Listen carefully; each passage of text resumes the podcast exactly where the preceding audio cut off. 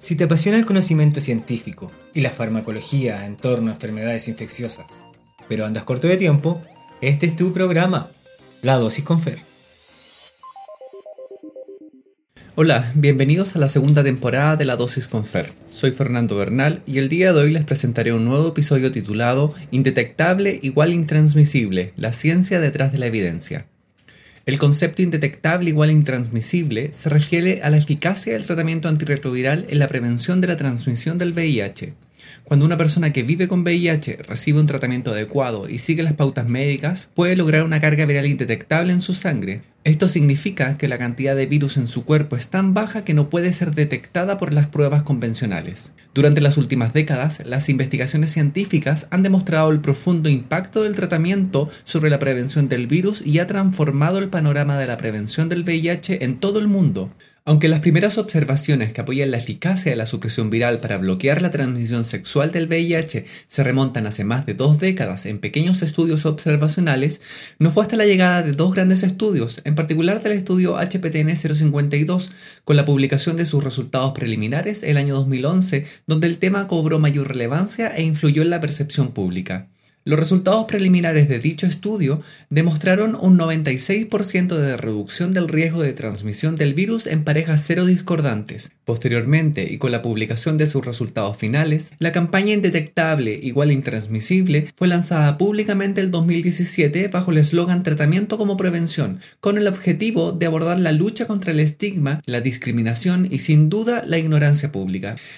La incorporación de dicho concepto permitió impulsar la evidencia en la esfera pública y ha cambiado la forma en que las personas viven con el virus. En este capítulo abordaremos la evidencia científica tras dicho concepto, los estudios científicos más relevantes y las poblaciones objetivos de cada estudio. Bienvenidos a esta nueva temporada. Cuando hablamos de prevención y VIH, son al menos dos estudios que han causado impacto en la comunidad científica, el estudio HPTN 052 y el estudio Partner ya han demostrado que la evidencia en torno a los beneficios de la supresión virológica para bloquear la transmisión del virus es clara. Dichos estudios abordaron la transmisión sexual del VIH en parejas cero discordante, registrando, sorprendentemente, ni un solo caso de transmisión desde la persona virológicamente suprimida a su pareja sexual cero discordante.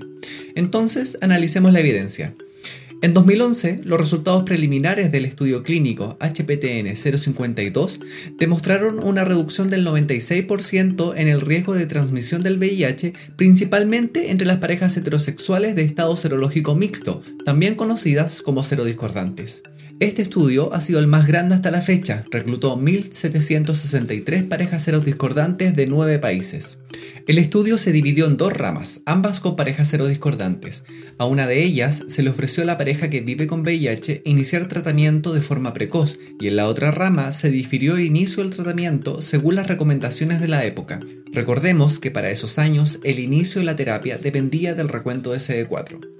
Los resultados finales publicados en 2016 informaron que no ocurrieron transmisiones del virus dentro de estas parejas cuando la pareja seropositiva tenía una carga viral suprimida, definida en dicho estudio como una carga viral menor de 400 copias. Se observaron 8 casos de transmisión de virus genéticamente vinculadas entre parejas serodiscordantes. Sin embargo, todas estas transmisiones ocurrieron solo cuando se presentaban algunos de los dos siguientes criterios. 1. La pareja seropositiva había iniciado tratamiento, pero antes de lograr y mantener la supresión viral. O la pareja había logrado la supresión viral, pero el esquema de tratamiento había fracasado. O la pareja había dejado de tomar sus medicamentos, es decir, se encontraba detectable.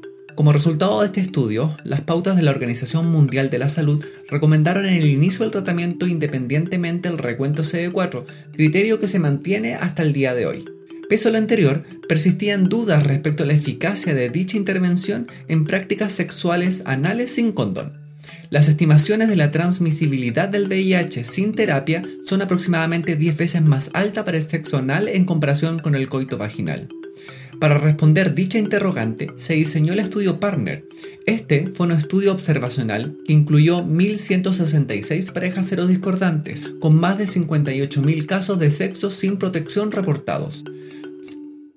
En este estudio se observó que un total de 11 parejas originalmente seronegativas adquirieron el VIH durante el seguimiento, pero no hubo transmisiones filogenéticamente vinculadas.